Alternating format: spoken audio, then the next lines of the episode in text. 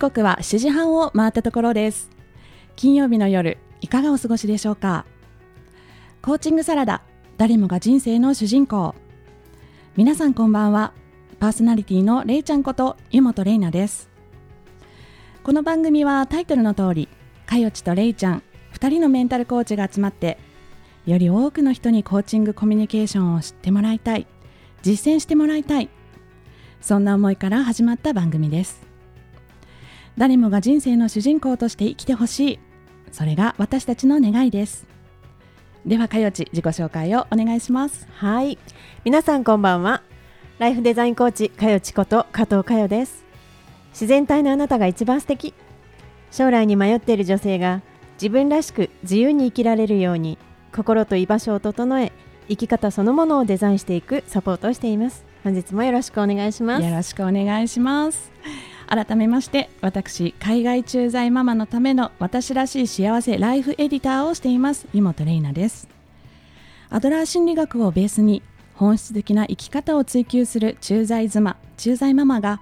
夢や思いをどんどん叶えていくお手伝いをしています。今週もよろしくお願いします。よろしくお願いします。うちもう5月ですよ。ね早い、ね、早い早い。そうやっぱりもう新学期新年度が始まりまして1か月経ちましたけれども、ええ、ねやっぱり新学年度が子供にとってはね、うん、始まったわけでであのお母さんにとっては新学年度 PTA の始まったわけですよ。うんでやっぱりね、4月はいろいろありまして、忙しそう。あの係決めとかあの委員会決めとかありましてね、うんうん、でまあ、やっぱりこううちの学校の場合はすべての方がお役目があるので、うん、あのどなたも逃げることはできないんですけれどもとはいえやっぱりみんなが嫌がる委員会とかあるわけですね、うんうん、やっぱりそれに当たった方というか、まあ、引き受けてくださった方っていうのも、まあ、これもお役目と思ってね やるわけで他のねお友達も他の学校で私こういう委員会になっちゃったとか役員になっちゃったとか。そうね、みんなその話題よね、今ね。そうなんですよ、聞くわけですけれども、やっぱり私たちアドラー流としてはですね、ええ、目的論で考えていきたいとね、これは何のためにやるのかなと、うん、やっぱり子どもたちのためだよねって思えば、うん、まあ、1年間頑張ろうかななんて、うんうん、やっぱり目的論を大事にしていきたいと。いい 思います。はい、えー、今週のコーチングサラダはですね、とっても素敵なゲストをお迎えしておりますので、はい、お楽しみに。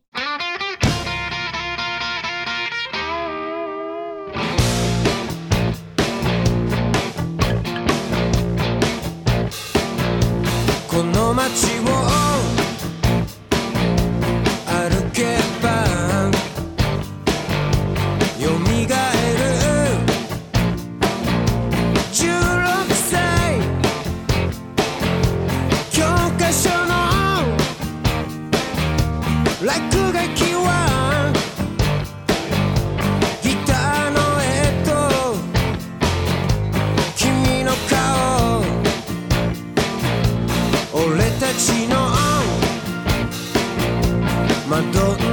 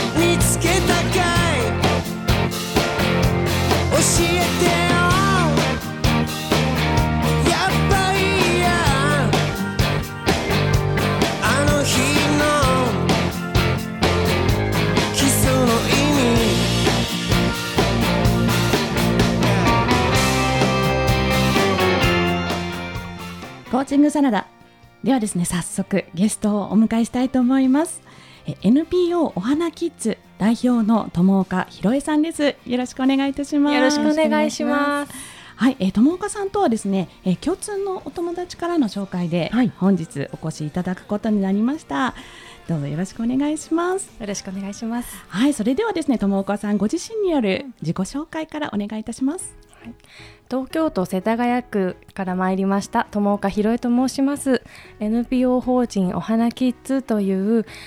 特定非営利団体の代表を務めております。ここで何をしているかと言いますと、うん、障害とか難病を持ったお子さんたちの交流とデイサービスという事業を、はい、させていただいております、うん、デイサービスっていうのは実際にはこうどんな活動なんですかね？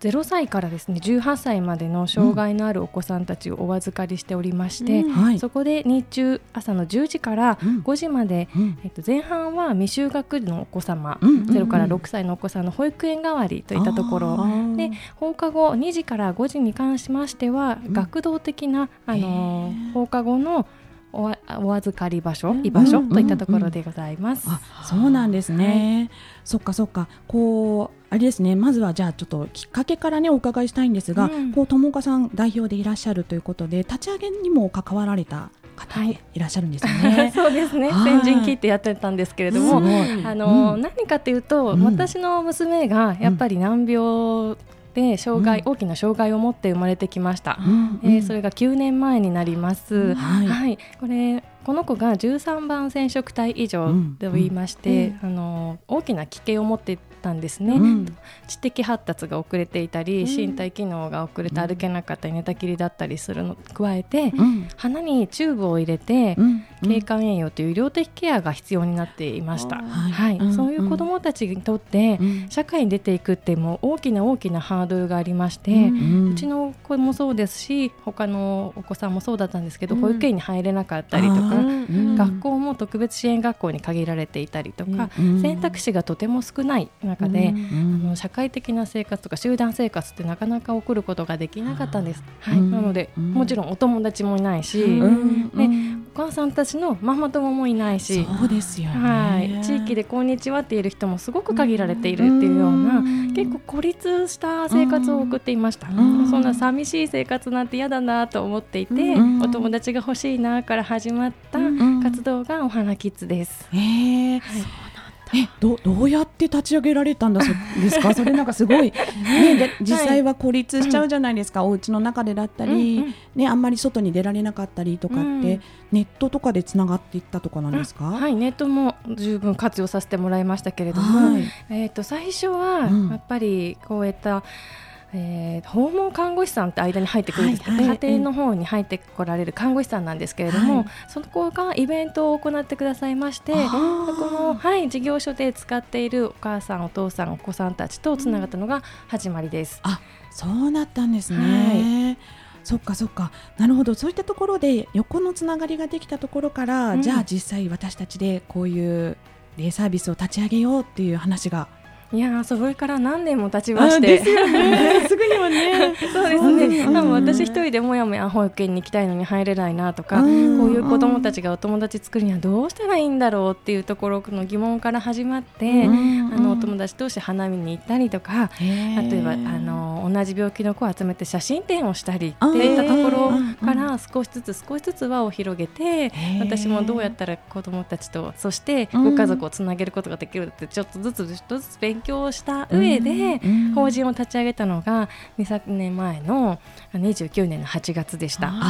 じゃあもう本当に温めて温めてきたものが、ね、もうすごい遠回りしてきたなと思います。いやいやでもそのその状況で立ち上げようって新しいことを始めるってものすごい勇気がいりそうですよね。とんでもないです。えー、なんかもうこうやっぱりこう引きこもっちゃうっていうか、やっぱりだなんか自分がなんかこうどんどんこう引きこもってる時ってパワーがなくなっちゃうけど、でもそこでやっぱり他のものに目を向けてらっしゃるっていうのが素晴らしいなと思いますよね。それこう何回も引き上げてくれたやっぱり友人がいたので、そうなんはい、そうですそうです。なんか私と連絡が取れないなっていうと必ず連絡をくれて、ねえねえうつうつしてない、さあ行くよみたいな形で引っ張り出してくれたのが何回もあります。そうやって浮き沈みがあるのが、こういう障害を持った子供のお母さんたちであるので、はい、やっぱり仲間ってすごい大切で。そうですね、えー、えー、そうなんですね。その立ち上げた時は何名ぐらいで立ち上げられて、はい、今はどんな感じでこうあのお花キッズってやられてらっしゃるんですか、はい、法人の運営の方は同じ医療的ケアを持つお子さんのお父さんお母さん方4家族集まって立ち上げています、はい、それ以降は、うん、あの利用者さんとして横のつながりがどんどん広がっておりまして、うん、今契約をしてくださっているご家族が約40家族弱。はいね、利用頻度はそんなに多くはなくて、あの曜日限定だったり月に1、うん、2回だったりはしますけれども、うん、毎月お顔を合わせているっていうような状況になります。あそうなんですね。この立ち上げられた方々も、本当にその当事者というか、う。ん、そこがすごく特徴がありますよね。はいだからこそ分かってくれる。そうですね、ね、同じ悩みを共有して歩んできたっていった家族ですので、うん、そこからデイサービスでこの理念を持って子どもたちのたくさんの経験を増やしてあげよう。お友達を作ろうっていうところは揺るがなく進んでこれたなと思います。そうですね。だからこそ何かこうただ預けるとかじゃなくて、うんうん、お母さんたち同士もとかお父さん同士もこうみんな横がつながっていくっていうのが、うん、なんかちょっと今見えましたね。そうですね。あのデイサービスを開設するときに何が良かったってお父さんたちのパワーでして実はお父さんパワー、えー、はい。内装工事もちろん業者さんに入ってもらったんですけれどもそれ以外の細かい部分だったり、うん、あの IKEA の家具を組み立ててもらったりとか、節約節約できたので、もうそうやって作り付けじゃなくて自分たちで組み立てたんですけどそれは全部お父さんがやってくださったんですね。そうなんですね、はい、じゃあもう本当にみんなで手作りであの作ってきたって感じなんですね。そうなんです。そっかそっか。ねだからこそのつながりっていうのがね、なんかもう、もっともっと育てていきたいっていう思いがありますよね。ありますよね。デイサービスと並行して交流会をやっているっていうのはそういうところでもあります。あ交流会も、はい、学習会でこうゲストを呼んで、はい、お勉強をさしたりとか、うん、沢会でお母さんたちの少しあのアウトプットをする場所を作っていた、それ重要だと思いますよね。お家の中にこもっちゃうとずっとね、あのテレビ見たりとかそういうこう、インプットばっかりになっちゃって、自分の思いとか話す機会がやっぱりなくなりますよね。そうなんです。その中でポロッと出てきた私英会話の講師やってたのとか。ピアノの先生だったのとかって過去の経験が出てきた場合にはそこからじゃあうちでちょっと20分先生やってみないっていうようなお声かけが出てきたりとか、はい。あのご兄弟のことをあのね、本当のあの障害のあるお子さんはこちらで見てるんですけど兄弟のお子さんってなかなか見れないので、うんうん、兄弟同士の交流の場にもなったり。なるほど、うん。本当にあれですね。場作りが行われてるっていう。その場が欲しくて箱を作ることが必要だなと思ってお花キッズステーションデイサービスっていうのがはい、名称になっています。そうなんですね。はい、この場作りと、そしてそれをね、あの継続して維持されてるってこともすごくね苦労もあるかと思うんですが、ではですね、あの一曲挟みまして、はい、引き続き後半でもお話伺ってまいりたいと思います。もしも君が心の中の悲しみだとか痛みを抱えきれなくなって自分自身を今見失いそうになっても。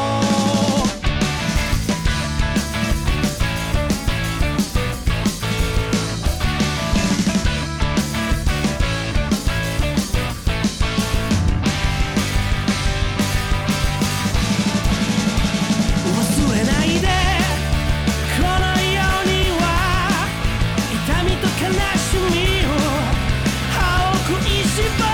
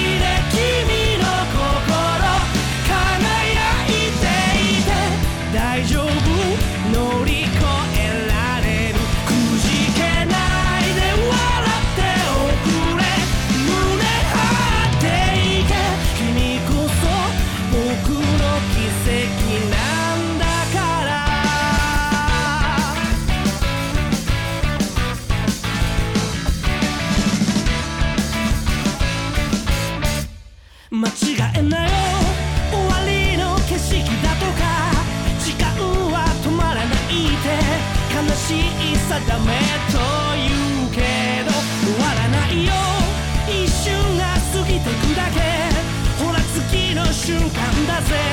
だから簡単に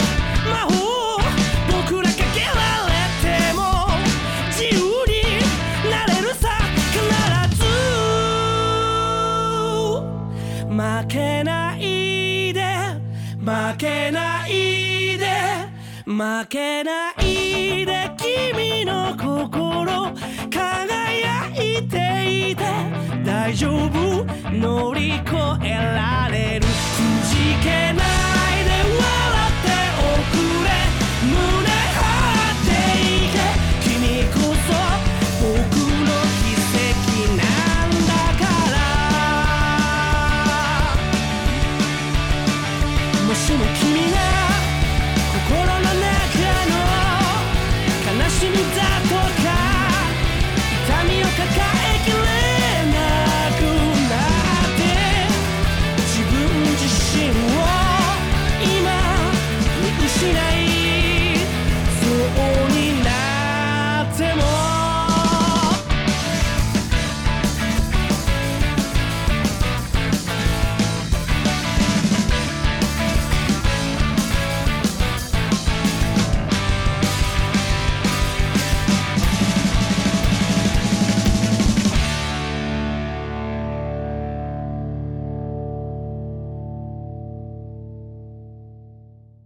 ーチングサラダ、えー今週のゲストは NPO お花キッズ代表の友岡ひろえさんをお迎えしています後半もよろしくお願いしますよろしくお願いします。はい、えー前半はですねこちらのお花キッズを立ち上げられたきっかけですとか、えー実際にねお花キッズってはどんなね風にやられていらっしゃるのか、えー運営をねされていらっしゃるのかについてお話伺ってきましたが、えー後半もですねもっともっと具体的にお話伺いたいと思っております。ね、あそのお花キッズはね、はい。実際にはどんなお子さんが、あのご利用されていることが多いんですか？前半にお話ししましたけれども、うん。難病指定を受けている方、うん。あの名前もつかないような病気のお子さんってまだまだたくさんいらっしゃいます。あとは発作や、えー、と小児麻痺をお持ちで体が動かず寝たきりのお子さん、うん。もう一つこの新しい用語かなと思うんですけど、うん。医療的ケア児。うん医療を日常的に必要とするお子さんたちです。この方たちってもうおえー、と重たい子は呼吸器といって、はい。呼吸の補助をするような機械を常時つけているお子さんから、うんうん。鼻からチューブを胃まで通して、うん。あの嚥下が難しいのでそちらからご飯栄養を食べているお子さん、うんうん。あとは喉に穴を開けてうん。呼吸の補助をしているお子さうん。んなどうん。様々です。であ。はい、0歳から18歳までなので、うん。その大きさも様々であれば